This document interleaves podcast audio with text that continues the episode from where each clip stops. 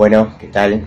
Acá estamos para trabajar el segundo texto de Coiré, que vamos a ver en esta ocasión, que es Galileo y la revolución científica del siglo XVII. Recordemos un poco lo que habíamos visto en el video anterior, en el otro artículo de, de Coiré, que tenía que ver con la manera en que el aristotelismo y el platonismo, es decir, estas dos grandes doctrinas del pensamiento clásico, llegan al medioevo, a la filosofía medieval, de maneras diferentes, con un predominio de Aristóteles por sobre Platón, y ahí, la, ahí Coiré nos hacía una especie de, de resumen de lo central de la teoría del conocimiento de cada uno de estos dos autores, y el hecho de por qué había sido preponderante Aristóteles por sobre Platón en ese periodo histórico.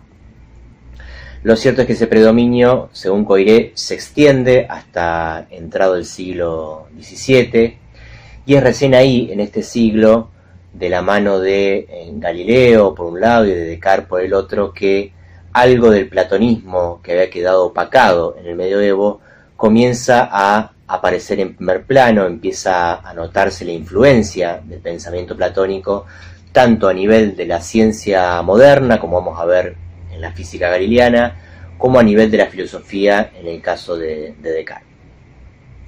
Este texto en particular, como el nombre lo indica, se va a centrar en la figura de Galileo. Vamos a ver otros textos de Coiré más adelante para la cuestión que tiene que ver con Descartes. Por ahora, esta revolución científica la vamos a pensar por el sesgo de la física, ¿sí? la física galileana.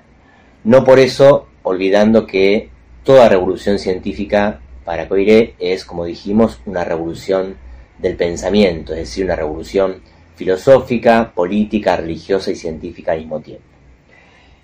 Es por eso que eh, Coiré plantea de entrada, si se fijan en la página 180, al principio del, del artículo, dice Coiré, la ciencia moderna no ha brotado perfecta y completa de los cerebros de Galileo y Descartes, como Atenea de la cabeza de Zeus, al contrario, la revolución galileana y cartesiana, fíjense que las nombra de manera conjunta, ¿sí? es una revolución tanto galileana como cartesiana, tanto física o científica como filosófica, que sigue siendo a pesar de todo una revolución, había sido preparada por un largo esfuerzo de pensamiento y no hay nada más interesante, más instructivo ni más sobrecogedor que la historia de este esfuerzo.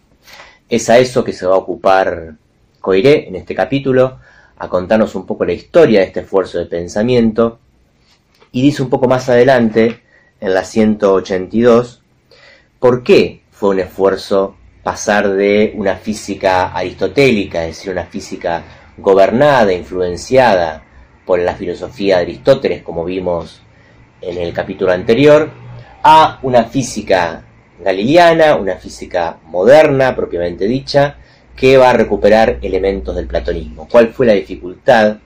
¿Cuál fue el esfuerzo de pensamiento que hubo que hacer?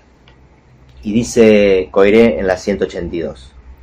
Esto nos permite comprender por qué el descubrimiento de cosas tan simples y fáciles como por ejemplo las leyes fundamentales del movimiento, que hoy se les enseñan a los niños y las comprenden, ha exigido un esfuerzo tan considerable y un esfuerzo que a menudo no ha tenido éxito a alguno de los espíritus más profundos y poderosos de la humanidad. Es decir, cómo es posible que las leyes del movimiento, la inercia, por ejemplo, nosotros podamos comprenderla hoy en día, incluso enseñársela a los niños en la escuela primaria, y genios de la filosofía como Aristóteles no pudieron descubrirla. Entonces dice Coiré, es que ellos no tenían que descubrir o establecer estas leyes simples y evidentes, sino que tenían que crear y construir el marco mismo que haría posible estos descubrimientos. Se lo señalo para insistir un poco más en, la idea que venimos planteando desde el principio, desde que empezamos a acercarnos a la ciencia moderna desde la lectura de Coiré, que lo que significó esta revolución no fue solamente un cambio a nivel de los contenidos, sino un cambio a nivel del marco de pensamiento que hizo posible estos descubrimientos y que no hacía que fueran posibles en la eh, antigüedad. Vamos a ver entonces, recorriendo de manera un poco esquemática el, el artículo de Coiré cuáles fueron las características de la física aristotélica hasta el siglo XVII y en qué se diferenció la física galileana para que digamos que es a partir de ella que entramos en la modernidad, que estamos cabalmente en la ciencia moderna. Física aristotélica, física galileana pueden traducirse también como epistema antigua o ciencia moderna.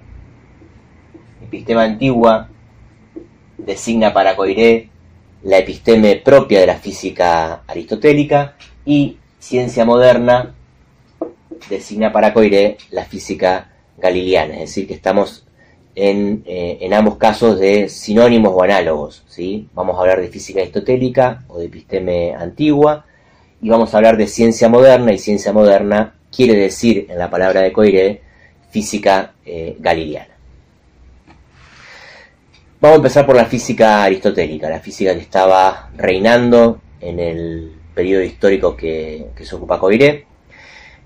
Es una física coherente con la filosofía de Aristóteles, con el aristotelismo que vimos preponderar en la Edad Media, es decir, una física que coincide con el sentido común.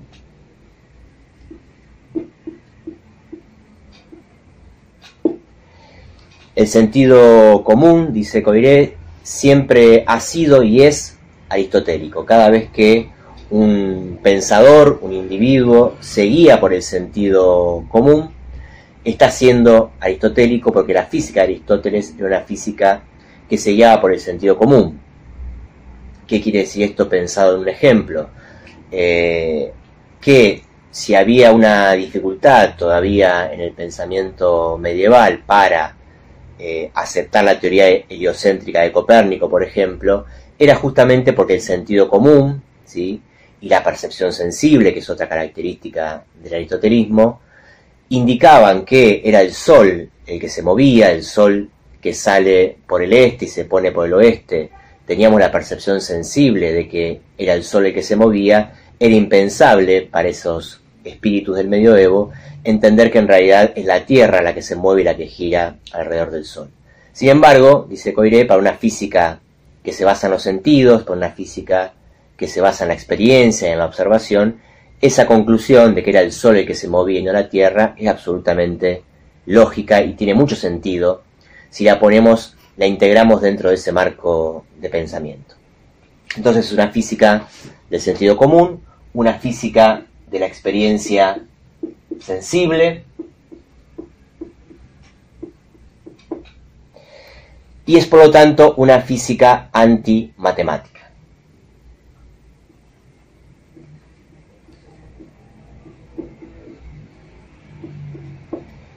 Si ustedes recuerdan, palabras más, palabras menos, estas eran las características que eh, atribuía al aristotelismo en la Edad Media en el video anterior.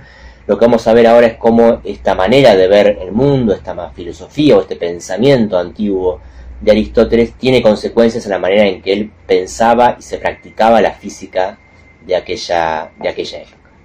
Por ejemplo, respecto del movimiento.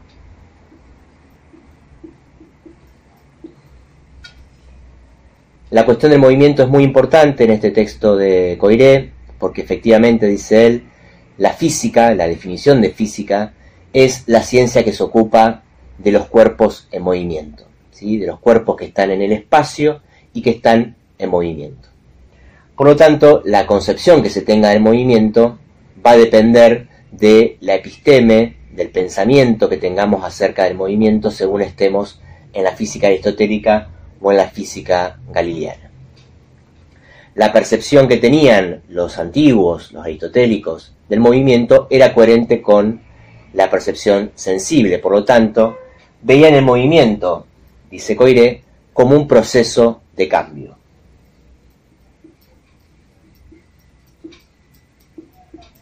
Mientras que el reposo, ¿sí? un cuerpo puede estar, entiéndase, en movimiento o en reposo, son las dos opciones de un cuerpo sometido a la física del espacio, puede estar en reposo, puede estar en movimiento el reposo era considerado, dice Coiré, un estado. ¿Qué quiere decir? Que el reposo por toda una tradición filosófica, además que viene desde los griegos efectivamente, el reposo estaba siempre asociado, está asociado en la filosofía antigua al estado eh, ontológicamente superior del ser. ¿sí? El ser en reposo es el ser que está contemplando, es el ser que está en contacto con eh, la sabiduría, que está en posición de observar la verdad, es decir, hay una cierta eh, idea ontológica de que el reposo es el mejor estado en el que se puede estar, valga la, redundancia. Mientras que el movimiento, pensado como un proceso y no como un estado, es coherente, dice Coiré, con esta idea eh, ontológica, pero también con una idea física, ¿sí? Efectivamente, si nosotros nos guiamos por los sentidos, si nos guiamos por el sentido común, si yo pongo un objeto del que fuera a rodar en el espacio, supongamos que arrojo una piedra o pateo una piedra, esa piedra va a pasar de un estado de reposo, ¿sí? de quietud, a otro estado de reposo. ¿sí? Así pensaba la física aristotélica. Hay un objeto, que puede ser una piedra, yo la pongo a rodar por la acción de una fuerza exterior, esa piedra se mueve por un periodo de tiempo más o menos breve y vuelve a entrar en reposo que sería su estado natural. En esta concepción física del movimiento, el movimiento no puede ser más que un proceso, es decir, una instancia que va de un estado de reposo a un estado de reposo, pero nunca un estado en sí mismo. Resultaba impensable para el pensamiento aristotélico, para una cabeza eh, configurada la manera del pensamiento antiguo, que el movimiento pudiera ser un estado, porque eso supondría que un objeto X, por ejemplo la piedra, pudiera estar indefinidamente en movimiento. Como eso no es posible de captar por la experiencia sensible, porque efectivamente en la naturaleza las cosas comienzan a moverse y luego se detienen, fue que el movimiento no pudo ser pensado por la física aristotélica todavía como un estado, como va a poder serlo luego en la física galileana. Otra característica de esta física, retengamos por ahora la cuestión del movimiento, que es muy importante, es que esta física creía en una concepción del cosmos, pensaba el conjunto de las relaciones entre los objetos, los cuerpos que se mueven y los seres vivos en términos de cosmos. Cosmos que va a ser eh, definido, dice Coiré, como un conjunto cerrado, finito, ¿sí? pensemos al cosmos griego como un gran círculo, ya que hemos visto que el círculo es la figura geométrica más armoniosa, más perfecta para el pensamiento griego. Efectivamente el cosmos era representado como si tratara de un círculo, ¿sí? por lo tanto una figura cerrada, finita, en la cual las leyes que correspondían a la tierra y las leyes que correspondían a los cielos eran también diferentes. No había una unidad de leyes físicas que rigieran para la tierra y para los cielos. Por lo tanto, ellos creían, efectivamente, que en los cielos funcionaban cierto tipo de leyes, por ejemplo, los movimientos, dice Coiré, eran circulares, cuando se trataba de los astros, mientras que en la Tierra funcionaban otras leyes, ¿sí? y esas leyes hacían que el movimiento en la Tierra fuera, por ejemplo, rectilíneo. ¿sí? Lo importante a retener acá es que había eh, diferentes leyes para los cielos y para la Tierra, ¿sí? lo que pasaba en los cuerpos a nivel de los cielos no es lo mismo que le pasaba a nivel de la Tierra. En la Tierra los cuerpos, por observación, por percepción sensible, tienden a caer, mientras que en los cielos tienden a flotar. Es decir, toda una serie de consideraciones y conclusiones a las que llegaban los aristotélicos, los físicos aristotélicos, a partir de la experiencia sensible. Hay un experimento muy, muy importante, hay que hacer alusión coiré ahí, que es interesante ver cómo Galileo resuelve esa cuestión de manera diferente, pero que tiene que ver con que otra de las consecuencias lógicas de esta manera de plantear la física es el que se ve con la experiencia de la bola de cañón. Se suponía, se creía, hasta Galileo, que si uno estaba en un barco sobre el mar y desde la punta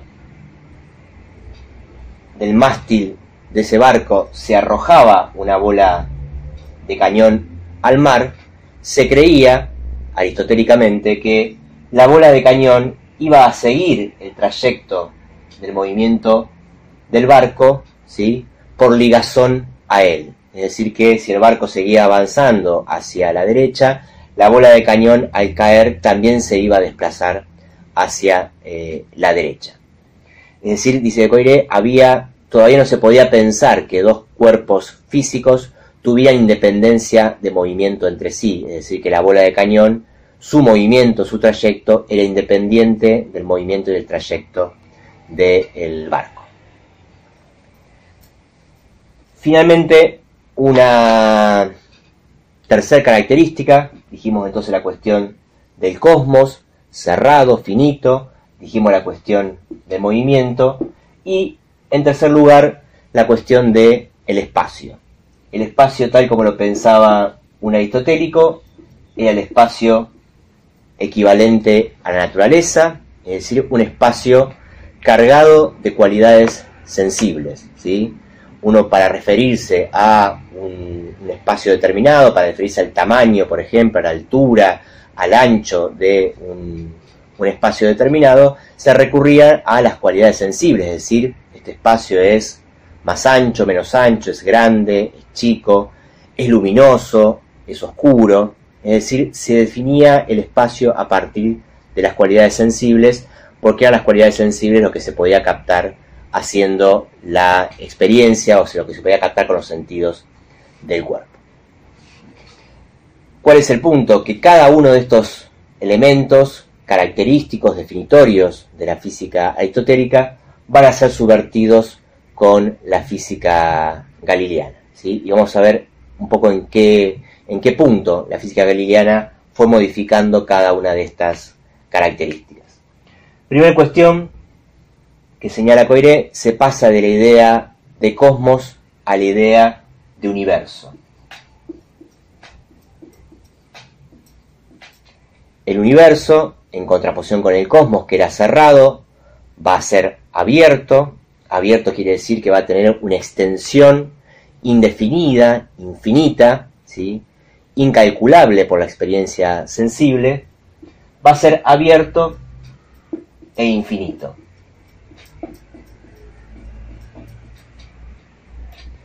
Ahora bien, esta noción de universo, este paso de el cosmos al universo, solo se puede pensar, dice Coire, en una física que incluye la posibilidad del infinito. ¿sí?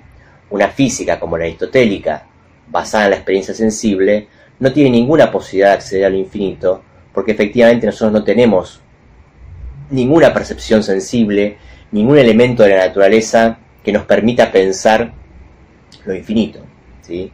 Lo infinito, imaginar un universo, tratemos de imaginar el universo de manera infinita y nos vamos a dar cuenta rápidamente que resulta inimaginable. Nosotros cuando pensamos en el universo pensamos imaginariamente, ¿no?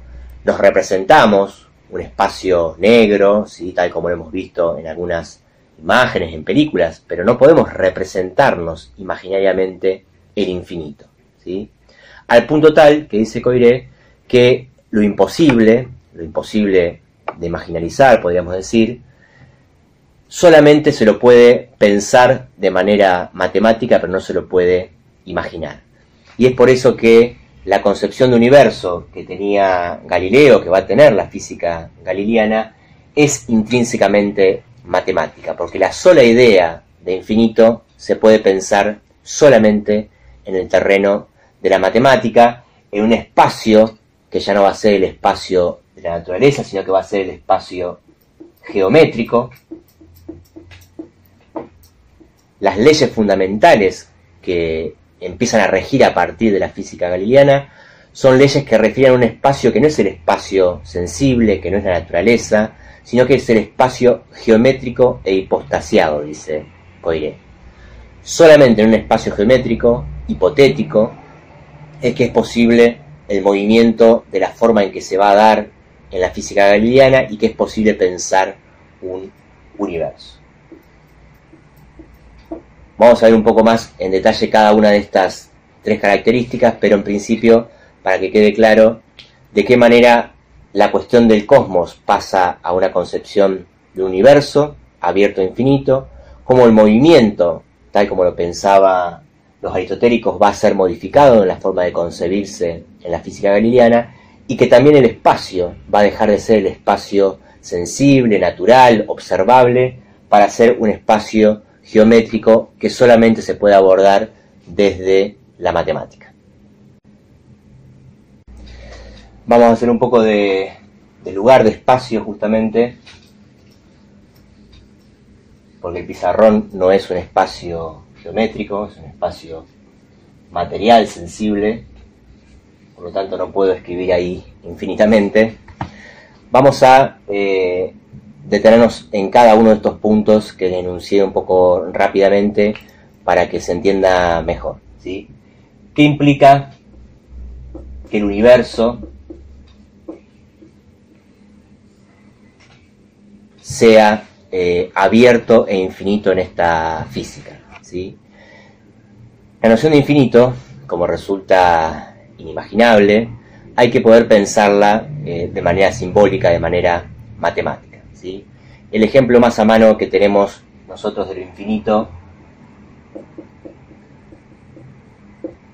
nos la da eh, los números naturales. y Ustedes saben que para escribir los números naturales, es decir, 1, 2, 3 e infinitos, ¿sí? la serie de los números naturales es infinita, para poder escribir la ley de los números naturales, o para poder escribir los números naturales, de forma tal de que no hubiera que contar infinitamente los números, ¿sí? lo cual sería una tarea imposible, ¿sí? porque jamás terminaría, la ley de los números naturales se escribe n más 1. ¿sí? Esto lo recordarán o no, pero bueno, lo recordamos ahora de la escuela primaria. ¿sí? N más 1 es la manera que la, el álgebra matemática, que la física matemática, encontró para escribir algo que resultaría imposible escribir de manera sensible porque uno estaría infinitamente escribiendo números. Para no escribir infinitamente números, se acordó en llamar n a número, ¿sí? y atribuirle a esa función la sumatoria de 1 de forma tal que la ley de los números naturales lo que dice es que cualquier número al que se le añada 1 va a ser un número natural. ¿sí? Entonces uno puede poner en el lugar de la variable n cualquier número, sabiendo que si aplicamos la ley de añadir 1, vamos a obtener necesariamente un número natural. ¿sí? Y de esa manera uno puede hacer operaciones, ecuaciones con los números naturales sin necesidad de todo el tiempo tener que corroborar en lo sensible la existencia o no de la infinitud de los números. Lo mismo ocurre con el espacio, el espacio geométrico es infinito, vamos a poner aquí espacio geométrico, es decir, no tiene principio ni fin, uno siempre podría añadir un tramo más a una línea que se dirige hacia el infinito. De hecho, hay una demostración, eh, así como los números naturales, digo, nos pueden mostrar lo infinito sin necesidad de escribirlos infinitamente. Se puede corroborar que una línea es infinita, cualquiera fuera, sin necesidad de trazarla infinitamente, ¿sí? Que es lo que plantea la matemática. Si yo supongo un segmento, ¿sí? Supongamos que va de A a B, ¿sí? en términos sensibles, en términos de nuestros sentidos, A y B tienen una distancia determinada, ¿sí? supongamos X cantidad de centímetros. Si yo les dijera que un objeto va a recorrer el trayecto que va de A a B, ¿sí? Ese trayecto implicaría cierta cantidad de centímetros y cierta cantidad de tiempo. ¿sí? Sin embargo, ya mucho antes incluso del surgimiento de la ciencia moderna, Zenón captó, en lo que se conoce como la paradoja de Zenón, algo que es de naturaleza estrictamente matemática en términos de espacio, que es que en realidad la distancia entre A y B es infinita.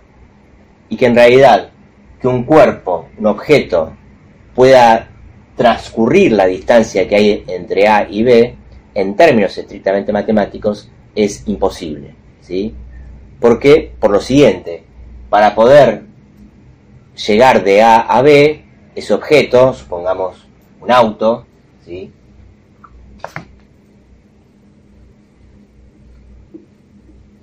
un auto que, infringiendo la cuarentena, quiere ir de Rosario a Buenos Aires, ¿sí?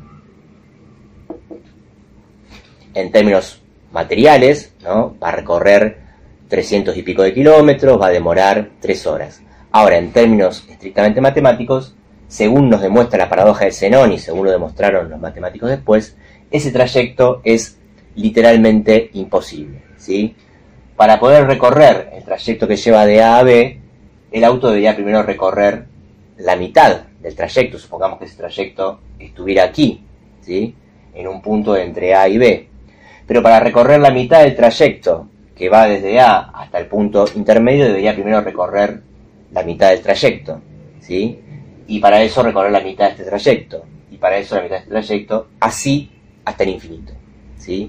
porque si bien uno tiene la impresión visual, la engañosa percepción sensible de que esto se podría representar, lo cierto es que siempre va a ser la mitad de la mitad de la mitad de la mitad hasta el infinito, de forma tal de que en un espacio geométrico expostaciado el auto nunca llegaría de A a B. Bueno, son este tipo de nociones, espero se haya entendido el ejemplo, son este tipo de nociones a las que nosotros estamos eh, quizá naturalmente acostumbrados, aunque nunca nos detengamos a pensar en ellas, pero que para una física como aristotélica, que efectivamente hubiera hecho la experiencia, hubiera trasladado no un auto en esa época, pero un caballo, para ver el trayecto y cuánto tiempo demoraba, todas estas ideas tan matemáticas, tan abstractas en un punto, resultaban impensables. ¿sí? Y es por eso que el espacio geométrico, el universo infinito, son dos de las bases centrales de la física moderna. El tercer, la tercer pata, el tercer elemento de esta especie de triángulo va a ser la noción de movimiento. ¿sí? Van a ver que dice Coiré en un momento que la ley de inercia es el principio fundamental de la física moderna y que sin embargo esa ley de inercia es imposible de ser experimentada, nunca nadie vio la inercia, nunca nadie la pudo imaginar ni comprobar, y sin embargo, aún sin comprobación empírica, esa ley existe y es la ley rectora de la física moderna. Fíjense cuando le explica en la página 181. ¿sí? El principio de inercia es muy simple. Afirma que un cuerpo abandonado a sí mismo permanece en su estado de reposo o movimiento tanto tiempo como este estado no esté sometido a la acción de una fuerza exterior cualquiera. En otros términos, un cuerpo en reposo permanecerá eternamente, y eternamente quiere decir infinitamente, en reposo a menos que sea puesto en movimiento, y un cuerpo en movimiento continuará moviéndose y se mantendrá en su movimiento rectilíneo y uniforme hasta que alguna fuerza exterior se lo impida hacerlo. ¿sí? Primera consideración, en la inercia, tanto el movimiento como el reposo ¿sí? son considerados ambos estados, y ya no como en la física aristotélica, uno un proceso de cambio y el otro un estado. ¿sí? Un cuerpo puede estar tanto en estado de movimiento como en estado de reposo, infinitamente o eternamente, como lo formula el principio de inercia. Ahora bien, para que esto sea posible, ese cuerpo en movimiento o ese cuerpo en reposo no puede estar en el espacio natural, en el espacio de la experiencia sensible. Solamente es pensable el principio de inercia, ley fundamental del movimiento para nuestra ciencia moderna, solamente puede ser pensado en un espacio geométrico donde efectivamente uno pueda poner a rodar o a mover un objeto y ese objeto infinitamente permanezca en movimiento. Ahora bien, dice Coire, esto nos parece no solo verosímil, sino evidente. ¿sí? El concepto galileano de movimiento, al igual que el de espacio que veíamos recién, nos parece tan natural que creemos que la ley de inercia deriva de la experiencia y de la observación, aunque evidentemente nadie ha podido observar jamás un movimiento de inercia por la simple razón de que tal movimiento es completa y absolutamente imposible. ¿sí? Se entiende que acá eh, imposible quiere decir imposible de ser experimentado, imposible de ser imaginarizado, ¿sí? Vamos a ver después con Lacan que incluso es imposible de ser simbolizado, con la definición que vimos de lo real, pero por el momento retengamos que esta ciencia moderna, que arranca en el siglo XVII, que es nuestra ciencia, la ciencia con la cual explicamos los fenómenos físicos de manera cotidiana, se está ocupando de un universo que es infinito, de un espacio que no es el espacio real, sino el espacio geométrico, y con una idea del movimiento que es absolutamente contraria, se lleva de los pelos con nuestro sentido común. ¿sí? Allí donde nuestro sentido común ves que las cosas están en reposo y pasan a estar en movimiento, para esta física pueden estar eternamente en movimiento o eternamente en reposo, siempre que la consideración sea el espacio geométrico. De allí que la frase tan eh, controversial de Galileo en su época fuera decir que la naturaleza estaba escrita en caracteres geométricos. Es decir, Galileo sacó a la naturaleza del terreno de lo sensible, del terreno de las percepciones corporales y la llevó al estatuto de lo geométrico. Está escrita la naturaleza en caracteres geométricos y por lo tanto la única ciencia válida para abordar la naturaleza va a ser una ciencia como la galileana, que pueda pensar en términos matemáticos, que pueda pensar en términos de infinitud y que pueda pensar en un espacio geométrico e hipostasiado. Cierro con esto último porque ya está quedando un poco largo el video cualquier cosa después en, consulta podemos aclarar si hace falta un poco más.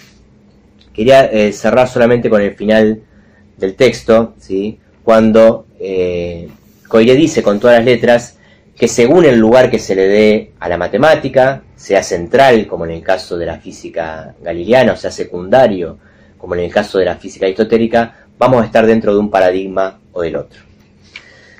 Dice Coire, si se consideran las matemáticas como una ciencia auxiliar que se ocupa de abstracciones y que por esto tiene menos valor que las ciencias que tratan de cosas reales, como la física, si se afirma que la física puede y debe basarse directamente en la experiencia y en la percepción sensible, se es aristotélico. Si por el contrario se quiere atribuir a las matemáticas un valor supremo y una posición clave en el estudio de las cosas de la naturaleza, entonces se es platónico. En consecuencia, para los contemporáneos y alumnos de Galileo, como para el mismo Galileo, la ciencia galileana, la filosofía galileana de la naturaleza, aparecía como una vuelta a Platón, como una victoria de Platón sobre Aristóteles.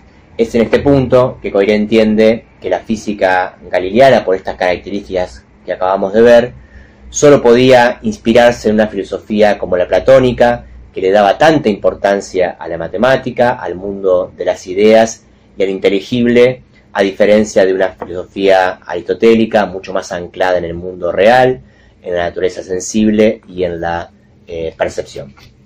Bueno, espero que haya quedado un poco más claro, son temas complejos porque tienen que ver con cuestiones a las que no estamos acostumbrados, tienen que ver con la física, con la matemática, es decir, nociones que tenemos muy incorporadas pero que no estamos acostumbrados a pensarla. Me parece que Coiré eh, lo hace de una manera bastante llevadera, bastante entendible. Cualquier cosa, si quedan dudas, las seguimos charlando la consulta. Les mando un gran saludo. Seguimos la próxima con el último texto de la unidad 2, que va a ser eh, Introducción de Gran Otro. Les mando un gran saludo.